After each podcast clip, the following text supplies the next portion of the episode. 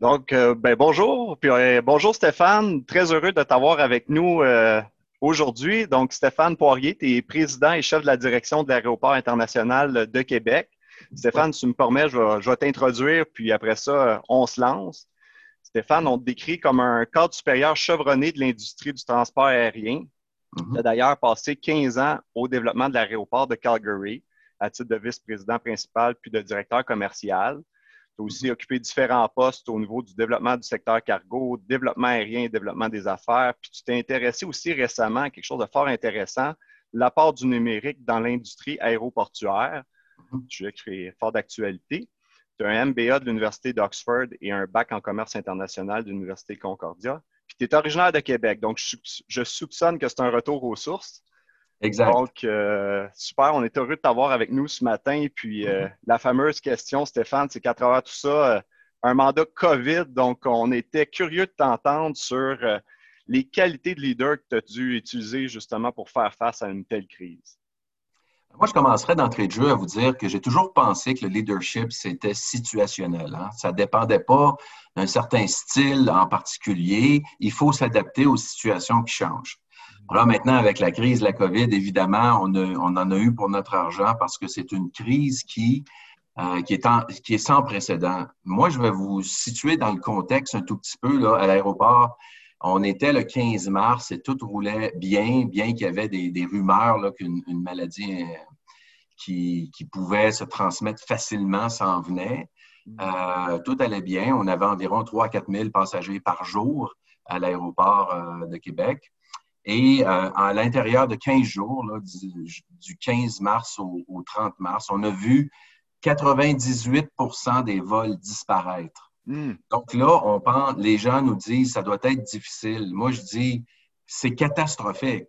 Hmm. Il n'y a pas une, entreprise qui est prête à faire face à une situation comme ça. Euh, on peut parler de 10 à 20% qui est très dur. Mais là, quand on parle de, de, presque la totalité des vols, au pire de la crise, on a eu des journées où il y avait cinq passagers dans l'aérogare et neuf vols prêts à partir. Fait que ça vous donne un petit peu l'ampleur de, la situation. Donc, euh, moi, je pense qu'en leadership, la première chose, c'est que, bon, il y a 2500 personnes qui travaillent sur le site aéroportuaire. Aéroport de Québec euh, assure euh, toute la bonne gestion de, tout ça. Et nous, la première chose, bon, c'est de garder son calme et, et de rester focuser sur les éléments de contrôle qu'on peut avoir. Mais deux grandes, euh, les deux grandes priorités pour nous étaient de, un, d'augmenter la cadence des communications, puis de parler beaucoup avec notre, euh, notre personnel parce qu'on savait que ça changeait tellement rapidement. Et évidemment, quand on, évolue dans un monde où euh, le changement, c'est, ça, ça, se calcule en minutes et en heures et non plus en jours et en, en semaines, en mois, donc là, il fallait se parler beaucoup, mais il fallait aussi décentraliser le pouvoir décisionnel. Et je m'explique. On a donné à tous nos dirigeants à l'aéroport de grandes lignes directrices en disant, il va faire euh, dans les prochains jours, en respectant trois grands principes. Un, on s'occupe de nos employés. Et je ne veux pas que personne tombe malade. Je veux réduire euh, l'exposure qu'on a. Je m'excuse, j'ai beaucoup d'anglicisme. Je veux réduire le contact avec les maladies et tout. Il faut assurer la sécurité des clients, des partenaires. Et la première chose qu'on fait dans une crise, c'est qu'on essaie de voir quels éléments sont contrôlables par nous. Mm-hmm. Le grand niveau d'inconfort dans une crise, c'est qu'on perd le contrôle de la situation. Il y a des forces qui viennent nous affecter qu'on ne contrôle pas du tout. En fait, on est complètement euh, dans, l'incapacité de s'adapter à ces forces-là ou de réagir ou même de les, de, les influencer. moi, je dirais euh, la décentralisation était importante, euh, mais il fallait également du, pouvoir décisionnel, mais il fallait également leur donner des lignes directrices. Donc, on dit, on s'occupe de nos passagers, on réduit les coûts de l'opération aéroportuaire le plus bas possible parce qu'on pense que d'entrée de jeu, c'est pas une crise qui va durer une semaine hmm. et après on revient à la normale. Fait que nous, on s'est donné beaucoup d'avance en faisant ça, en réduisant les coûts un peu partout où on pouvait réduire nos coûts d'exploitation. Puis là, je, je trouve que c'est difficile parce qu'on est un service essentiel. Hein? Fait qu'on ne peut pas fermer l'aéroport.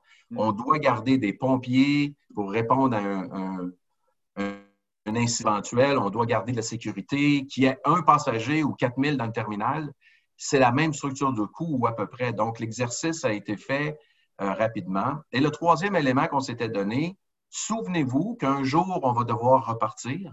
Parce que mm-hmm. fermer, c'est facile. Réouvrir, c'est très difficile. Il ne faut pas perdre l'agilité de capturer les opportunités d'affaires lors de la réouverture des frontières. Donc, pour résumer le tout, je vous dis, on s'est donné des grandes priorités, on a bien communiqué ça, on a augmenté la cadence des communications de façon absolue et on a décentralisé le pouvoir décisionnel pour laisser aux gens sur le terrain une grande discrétion avec des lignes directrices qui étaient euh, bien établies. Donc, je pense que ça, euh, d'entrée de jeu, c'est comme ça qu'on a dû euh, ajuster notre style de leadership au début de la crise. Super intéressant. Je pense que le fait de repartir, comme tu mentionnes, là, c'est un autre défi peut-être qu'on voit moins de, notre côté ou de l'extérieur. Puis ça, c'est un, point. Bien, parlons justement de relance là, pour, euh, pour les prochains mois. Comment tu vois justement euh, la relance de ton secteur d'activité? Euh, comment ça, Bien, plus, plus que la crise dure, plus les effets sont structurels. Hein. On parle de grandes compagnies aériennes qui mettent euh, des dizaines de milliers de personnes à pied. Hmm. Donc, on, là, la relance très rapide pour revenir à ce qu'on appelle la normale. La normale, nous, on le décrit comme le niveau de trafic qu'on avait en 2019. Bon, pour revenir à ces niveaux-là, euh, je pense qu'il y a consensus dans l'industrie maintenant que ça va prendre environ cinq ans. Donc, c'est une crise qui va laisser des traces profondes. Puis je fais le parallèle un peu avec euh, la crise euh, du 11 septembre 2001, où on a dû apprendre euh, avec les années à vivre avec des éléments de sécurité accrus à l'aéroport. Et ça perdure toujours aujourd'hui. Je pense que la biosécurité, ça va être quelque chose qu'on va garder proche. Et il va falloir avoir un, style de gestion qui va s'adapter à une nouvelle réalité là, avec la biosécurité très accru dans notre, mm. dans notre domaine. On a beaucoup parlé de ton style de leadership, l'organisation. Toi, personnellement, qu'est-ce que tu retires de cette, euh, cette crise-là? Ben, écoutez, au niveau, euh, au niveau leadership, c'est notre rôle de rester calme, de rassurer les gens, d'être solide. Mm. Mais on est des humains quand même. Puis moi, je veux vous dire que le, le, tout le monde a souffert humainement dans cette crise-là, je le sais mais de prendre des décisions difficiles, malgré qu'ils sont nécessaires, puis dans notre tête, on est capable de rationaliser puis de dire c'est impossible de passer à côté, on doit le faire, comme des mises à pied permanentes.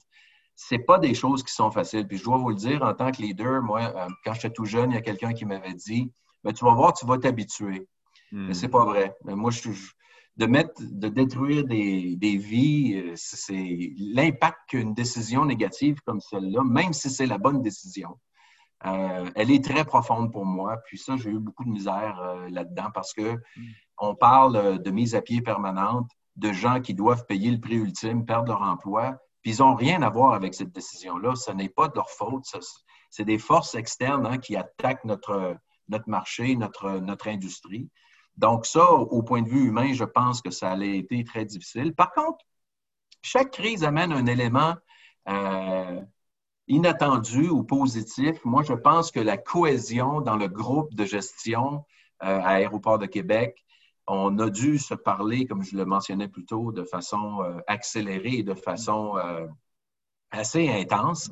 Donc, une belle chimie qui s'est installée, une belle cohésion, il y a une belle, un beau travail d'équipe.